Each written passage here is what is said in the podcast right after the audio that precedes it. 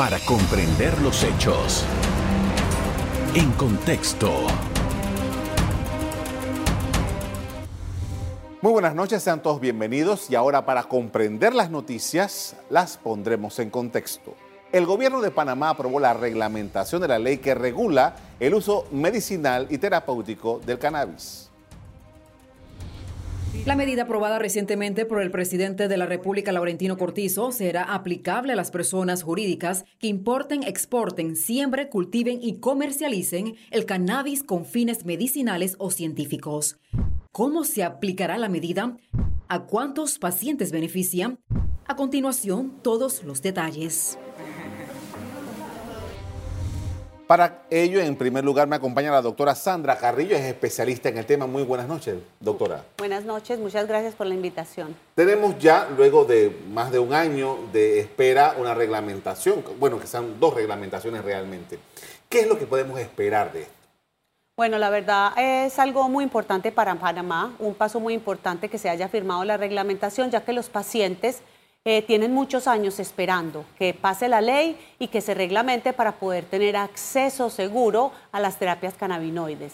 Estamos hablando de dos reglamentos. Uno para que, normaliza efectivamente la administración de estos medicamentos y otro que tiene que ver con cómo se importa, se comercializa, en fin, y las medidas de seguridad. Explíquenos un poco de qué estamos hablando. Bueno, el reglamento eh, que se firmó la semana pasada fue un reglamento que fue muy consultado, muy estudiado. El gobierno, ya que esta es una ley que es muy importante, es una ley de calidad de vida para los pacientes, el gobierno se tomó el tiempo para hacer una reglamentación robusta y que garantizara la seguridad para los pacientes.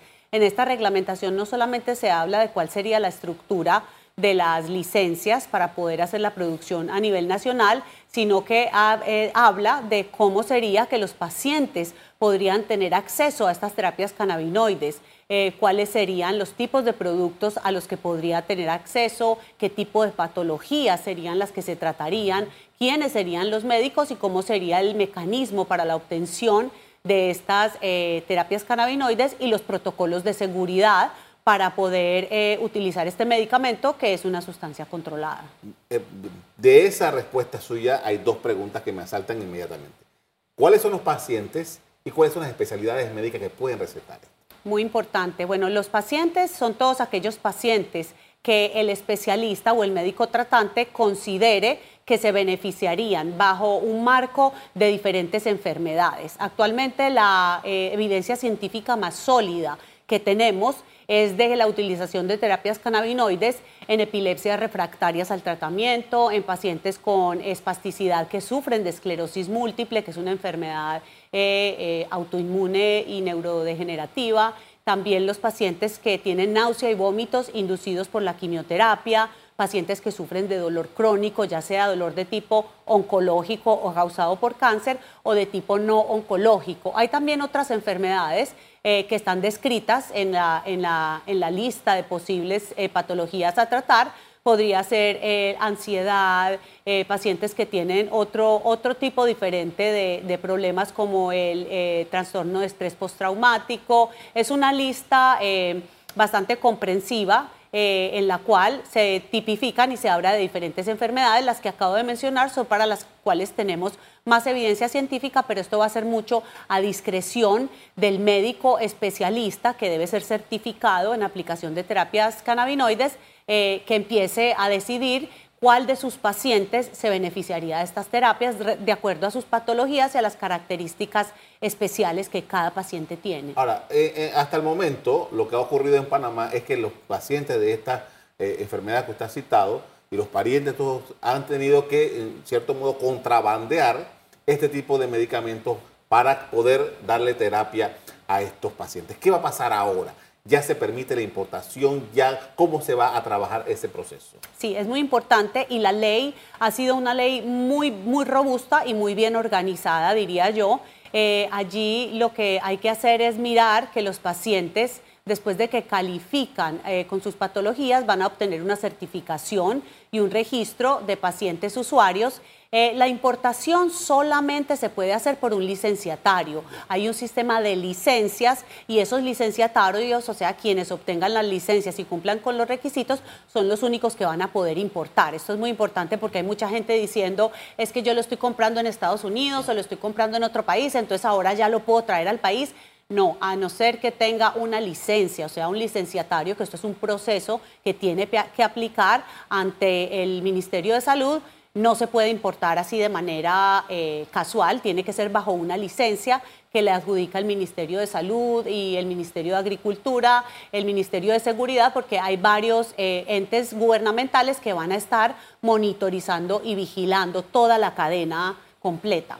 Ahora, cuando usted dice de un registro de pacientes, Estamos hablando de que a partir de este momento, todos aquellos pacientes que tienen estos, estos, estos, ah, estas enfermedades que usted ha mencionado, deben ir, ¿cómo se va a hacer? ¿Cuál es el procedimiento? Bueno, hay que esperar eh, a que el Ministerio de Salud va a decir cuál va a ser el momento en el cual se va a hacer el registro, porque va a haber un registro eh, de usuarios de cannabis medicinal. Estos son los pacientes, como decía, que tienen ciertas patologías que su médico tiene que eh, dar una certificación. Entonces, el paciente para registrarse tiene que mostrar su identificación, el, tipo de patología que tiene, las comorbilidades, tiene que traer la certificación del médico tratante diciendo eh, que necesita terapias cannabinoides, la dosificación y de esta manera el paciente se registra va a tener su carnet su certificación como paciente usuario de cannabis medicinal que será válido por un año. Y el médico ya le hará la prescripción, la receta, eh, donde va a decir cuál es la cantidad de cannabinoides que necesita, la frecuencia, la vía de administración y todo esto va a hacer eh, que el gobierno y sobre todo el Ministerio de Salud pueda monitorizar muy bien cómo se está utilizando estas terapias cannabinoides. Esto es una novedad para Panamá, pero esto ya se está aplicando en varios países del mundo. ¿Cuál es la experiencia que tenemos?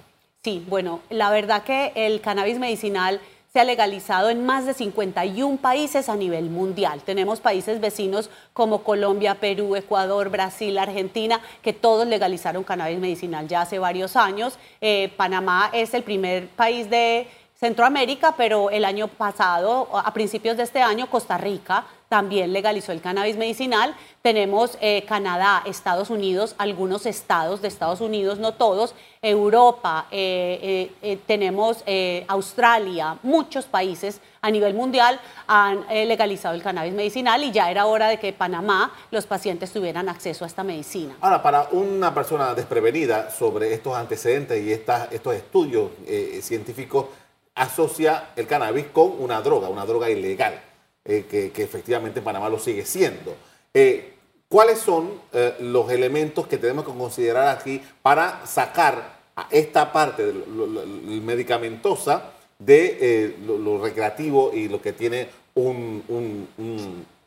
una calificación diferente, ¿no? Muy importante eso porque todavía existe el, estigma y la gente cree que lo que se legalizó en Panamá fue fumar eh, eh, marihuana o estar fumando en la calle. Y no, eso sigue siendo penalizado porque es el uso recreativo. En Panamá se legalizó el uso medicinal, como tú lo acabas de decir muy bien, y definitivamente son dos cosas eh, completamente diferentes, como su nombre lo dice, medicinal, es recetado por un médico. Desde el momento en que se cultiva la planta, pasa por unos estándares de calidad buenas prácticas de agricultura, buenas prácticas de elaboración, estándares de manufactura. Es un producto que va a ser para consumo de pacientes que tienen ciertas patologías, entonces tiene que ser un tratamiento que tenga altos estándares de seguridad, de calidad, para poder tratar a estos pacientes, no como lo que se consigue en la calle y en el mercado negro, que son productos que pueden estar contaminados, que no sabemos qué es lo que contienen, que tienen altas concentraciones de THC, que es el cannabinoide que puede causar más efectos secundarios. En este caso, como es medicinal, el médico es el que va a poner la dosificación, las concentraciones de cannabinoides y de esa manera es un tratamiento que es seguro para los pacientes, no como el, recreativo, que es el que andan en la calle, que nadie sabe dónde se produjo, cómo se produjo, las cantidades, las contraindicaciones. Es el médico el idóneo para saber si un paciente sí le funciona o no le funciona, o si tiene de repente contraindicaciones que no lo debería usar, porque esto es medicina y como medicina lo tenemos que tratar con rigurosidad científica. Agradezco mucho, doctora, por habernos acompañado esta noche para hacer estas explicaciones. Muy amable. Muchas gracias. A usted también les agradezco por habernos puesto atención, lo que hablamos con la doctora. Más adelante vamos a seguir hablando sobre el tema. Vamos a un cambio comercial y regresamos en breve. En contexto. En contexto. Estamos de regreso hablando sobre el cannabis medicinal. Me acompaña en esta oportunidad Mari Milar, que es la directora ejecutiva de la Fundación Luces Panamá. Buenas noches. Hola, buenas noches. Gracias por aceptar nuestra invitación. Eh, de la perspectiva ahora de los pacientes, ¿qué es lo que ustedes han logrado? Porque entiendo que esto ha requerido de un lobby de varios años. Cinco años. 2 de agosto del 2017 Fuimos por primera vez, Keki de Arango, Erika Nota y mi persona, a la Asamblea Legislativa con esta iniciativa. Y esta iniciativa nos nace porque tanto Erika como Keki estaban tocadas por sus propios hijos, que eran pacientes que podían requerir este producto. Y en mi caso, pues el contacto con todos los pacientes de epilepsia. Nosotros en Fundación Luces trabajamos en la lucha contra la epilepsia y veíamos cómo muchos de nuestros pacientes lograban encontrar en el extranjero beneficios y calidad de vida con el uso del cannabis medicinal. En especial, que de paso es una anécdota, pues tenemos una niña que fue nuestra mayor inspiración, que se llama Eva. Eva tenía 400 convulsiones diarias, es decir, un, un, cerebro en permanente estado convulsivo, una niña con dificultades para comer, para todo, y con muy pocas probabilidades de vida. Exactamente el día que el presidente firmó eh, esta reglamentación, Eva cumplía siete años. Eva, su mamá logra ir al extranjero y darle cannabis medicinal y desde ese momento las convulsiones de Eva pasan de 400 a cero. Entonces, cuando nosotros logramos ver esto en los pacientes y vemos que existe una alternativa, ¿cómo no luchar para que esto fuese una realidad? Pues nos tocó pasar cambios de diputados, cambios de directivas de asamblea, cambio de gobierno, eh, mucha discrepancia, muchas diferencias en, cuanto a criterios, consultas con el Colegio de Farmacéuticas, consultas con el Ministerio de Desarrollo Agropecuario, Ministerio de Seguridad. La verdad que fueron mesas y mesas y mesas durante cinco años hasta que finalmente, pues, ahora tenemos la esperanza de tenerlo más cerca. Hablaba con la doctora Carrillo hace un rato que eh, Panamá es casi que uno de los últimos países que está entrando a esto. ¿Esto que le ha permitido desde el punto de vista de la legislación? Claro, buenísimo. Eso? para nosotros eso ha sido buenísimo, porque eso nos permitió ver el ejemplo y el ensayo y error de otros países. Entonces hubieron muchos temas que en otros países se pusieron originalmente en la ley y que eh, dieron malos resultados o fue difícil el control o llevaron a malos manejos. Entonces eso nos permitió a nosotros durante estos cinco años de tomar el ejemplo, porque te digo que estudiamos leyes de absolutamente todos los países y nos manteníamos muy al día con las experiencias de cómo se iban dando las cosas y eso nos permitía ir corrigiendo. La ley de Panamá me atrevo a decir que es de las mejores y que contempla una cantidad de aspectos increíbles y aparte están muy reforzadas las medidas de seguridad para el tema de las plantaciones que se van a tener el país por eso queremos quitar ese mito de la gente de que esto va a ser un montón de sembrados, de, marihuana, a la que todo el mundo va a tener acceso. No, esto va a estar sembrado en ambientes controlados y se crea incluso en el Ministerio de Seguridad una dirección especial para el control de esto en la que está involucrado Senan, Senafron y Policía Nacional para que existan de verdad eh, estrictos controles alrededor de estas plantaciones. Usted nos acaba de dar el, ejemplo de esta niña Eva, que tiene siete años, y cómo de 400 convulsiones al día quedó en cero. Es, descríbame cómo es, cómo cambia un paciente cuando se le administra este tipo de medicamentos. Mira, una cosa bien importante. Nosotros no estamos diciendo que el cannabis cura absolutamente nada, no es la cura de nada, es el alivio, ¿verdad? Es el paliativo a los síntomas o al, o al padecimiento que tenga determinado paciente con alguna enfermedad crónica. Entonces, en el caso de nosotros que representamos a los pacientes con epilepsia, tampoco estamos diciendo, tienes epilepsia, toma cannabis medicinal. No es el medicamento de primera línea. Esto está recomendado para pacientes con lo que se llaman epilepsias refractarias, es decir, como en el caso de Eva, se han probado tres, cuatro, cinco medicamentos y en muchas ocasiones a veces tenemos hasta tres medicamentos a la vez y aún así no se logra el control de las convulsiones.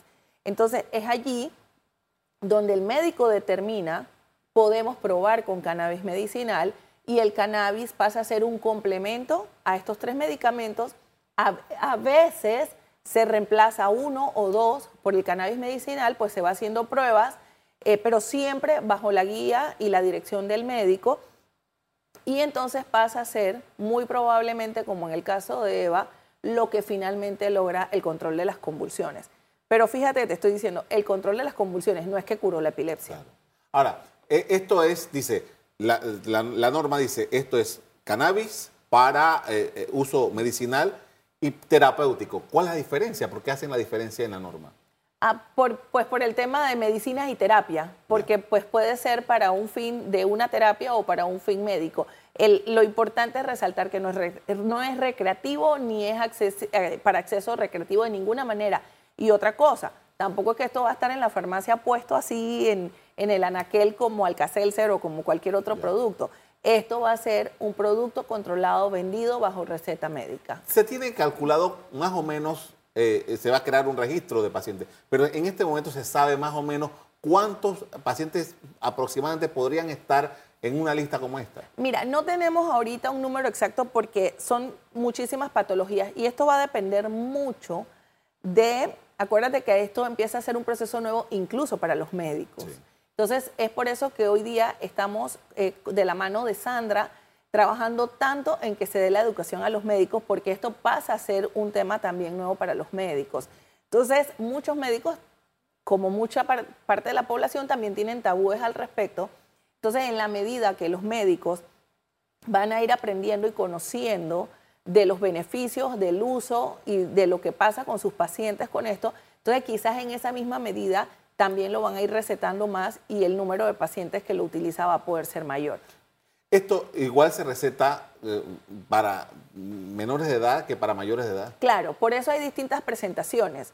En la mayoría de los niños, eh, quizás la presentación más usada es en gotas, en líquido, ¿verdad?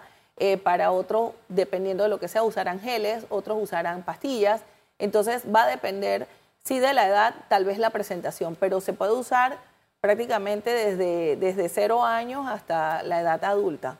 Con esto vamos a hacer una primera pausa, una segunda pausa para comerciales. A regreso seguimos hablando acerca del uso del cannabis para fines médicos. Ya regresamos. En contexto. Estamos de regreso, hablamos con Marí Milar, directora ejecutiva de la Fundación Luces Panamá. Estamos hablando sobre el cannabis para uso médico. Y queremos hablar ahora acerca de eh, las expectativas que tienen con la norma eh, hay que hacer el registro. Más o menos se tiene calculado cuándo en Panamá ya legalmente se va a traer estos medicamentos. Mira, y eso es una muy buena pregunta y que quienes nos escuchan sepan que esto no significa que mañana yo puedo irme ni a Colombia ni a Estados Unidos y traer el producto en mi maleta. Y hacemos, aprovechamos para hacer un llamado a las personas que tengan mucho cuidado con los productos que van a consumir en adelante. Van a haber solo siete licencias, entonces hay que estar muy atentos a no estar comprando productos que pueda traer cualquiera porque va a estar más barato o porque me lo ofrecieron más fácil o me lo trae mi primo, porque quizás no tienes la certeza de lo que realmente estás consumiendo y en el mercado hay muchos productos eh, con cosas falsas o con componentes que no conocemos, ¿verdad? Entonces, ahorita se abre el proceso de postulación para obtener una de estas siete licencias se ha estimado que, que ellos tengan un periodo de dos años en el cual van a hacer las siembras, cosechas y empiezan la manufactura y producción para tener producto en el país.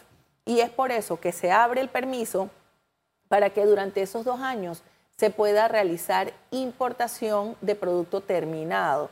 Y hay mucha confusión en este tema porque muchos piensan que el permiso de importación es para que cualquiera pueda importar durante esos dos años y no es así van a importar durante esos dos años las mismas siete empresas que tengan eh, o adquieran la licencia para manejarlo en Panamá. Y estas mismas empresas van a sembrar, van a cosechar, van a hacer toda su producción y todos sus procesos de manufactura y la comercialización. del producto terminado, así como exportación. Ahora, eh, entiendo que ya hay algunos grupos interesados en... en muchísimos, muchísimos, muchísimos. No te imaginas, a nosotros incluso nos, nos contactan, pero realmente aquí el paso es ir al Ministerio de Salud. La ley está súper, súper clara en cuanto a los requisitos que se tiene para poder aplicar esta licencia. Hay una innumerable cantidad, incluso grupos extranjeros, pero simple y sencillamente es ir al Ministerio de Salud. Va a existir una comisión que va a ser la evaluadora de, pues, de los postulantes y pues una vez anunciados quienes obtienen las licencias, pues a empezar. Ahora, una pregunta, y ahora que estamos en medio de toda una discusión sobre el tema de medicamentos, ¿los asegurados tendrán estos medicamentos en el cuadro básico? Bueno, fíjate, esto entra, es una pregunta que nos han hecho muchísimo, tanto los asegurados como los pacientes del Santo Tomás o el Hospital del Niño. Esto entra al país igual que existen todos los demás medicamentos. Este es un medicamento más. Entonces, hay medicamentos que se comercializan en el país y no están en el cuadro básico de estos hospitales. En el caso del Hospital del Niño en específico, yo te puedo decir que tenemos una doctora que está haciendo inmediatamente su solicitud para tratar de que el producto esté disponible en el cuadro básico del Hospital del Niño. Entonces va a ser como un tema de trámite de cada institución que pueda incluirlo en su cuadro básico y tenerlo a disposición del paciente. Y parte de por lo que se luchó y fue polémico el tema de la, de la producción nacional es que nosotros realmente esperamos que al tener la producción nacional podamos tener mucho menos costos o más bajos costos de lo que ahorita se está adquiriendo en el extranjero. Eh, Explíqueme esto, porque eh, yo le, comentaba a la doctora hace un rato que en cierto modo lo que ha ocurrido en Panamá en todos estos años es que ha habido algún grado de contrabando. O sea, ¿cómo se maneja esto? Porque eh, usted dice, en la licencia van a tener más o menos como dos años y tal. ¿En el, ¿Qué pasa en el interín? Hay, hay permiso de importación para estas empresas. Es decir, que sí va, va a haber disponibilidad del producto terminado, que lo van a importar terminado estas empresas. Y en efecto, eso era lo que pasaba. Porque imagínate que tú tienes la oportunidad de ir a atender a tu hijo a Colombia o a Estados Unidos o a cualquier otro país donde esto es legal, le das cannabis medicinal y ves el efecto casi que inmediato. Entonces, ¿cómo tú regresas a tu país? Ah, es que acá no lo puedo introducir porque no es legal, entonces voy a dejar que mi hijo regrese a su estado interior. De ninguna manera. Y las madres se convirtieron en, estar en traficantes en reembasar, en traer, muchos los pedían por internet, a veces aduana lo paraba, a veces no. Entonces, imagínate tener que estar en todo un proceso delincuencial por brindarle salud a, tu hijo. Eso era realmente inhumano y es parte de lo que a nosotros nos impulsaba a seguir en este proceso y en esta lucha. Hace un rato nos estaba diciendo que efectivamente eh, parte de lo que se va a hacer ahora es eh, eh, poder capacitar a los médicos para que puedan tener más información sobre esto. Y yo le preguntaba a la doctora, ¿cuáles son los especialistas? ¿O son determinadas Dependiendo especialidades o son los médicos en general los que pueden administrar esta Sí, realmente deberían ser especialistas porque eh, si, por ejemplo, tú tienes un tema de dolor crónico por cáncer, va a ser el oncólogo. Si tienes un tema de epilepsia, van a ser los neurólogos. Entonces, pues va a depender realmente si tienes un tema de Alzheimer, probablemente también es el neurólogo. Hay muchísimas eh, beneficio para lo que son los temas neurológicos, entonces probablemente los neurólogos van a ser de los que más involucrados, pero va a depender pues de cada especialidad de acuerdo a cada padecimiento que se tenga. Ahora, eh, ¿qué acercamiento han tenido con los colegios médicos y con estos para, para ir adelantando sobre este asunto? Claro, la parte de, a través del Ministerio de Salud y de la mano de Sandra, la, doctora que estuvo, nos acompañó hace un rato, pues sí se están haciendo, acaba de terminar un congreso el sábado y este fin de semana que viene, bueno, jueves, viernes, sábado, hay otro congreso de neurología donde se está introduciendo pues ya el tema del cannabis medicinal.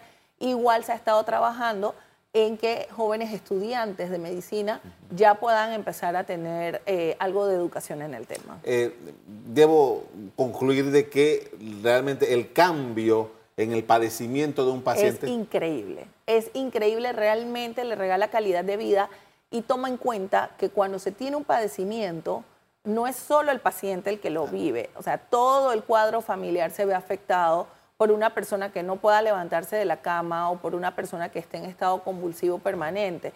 Entonces, realmente esto es una gran esperanza de calidad de vida para todas estas familias que están viviendo en la lucha, ya sea contra la epilepsia, el cáncer, el Alzheimer, lo que sea que estén viviendo. Agradezco mucho por habernos acompañado esta noche con estas explicaciones, muy amable. Gracias a ustedes. A ustedes también quiero agradecerles el que nos hayan puesto atención sobre este tema tan importante. Como siempre los invito para que mantengan la sintonía en EcoTV. Buenas noches. Para comprender los hechos. En contexto. Revive este programa entrando al canal 1 de BOD de Tigo.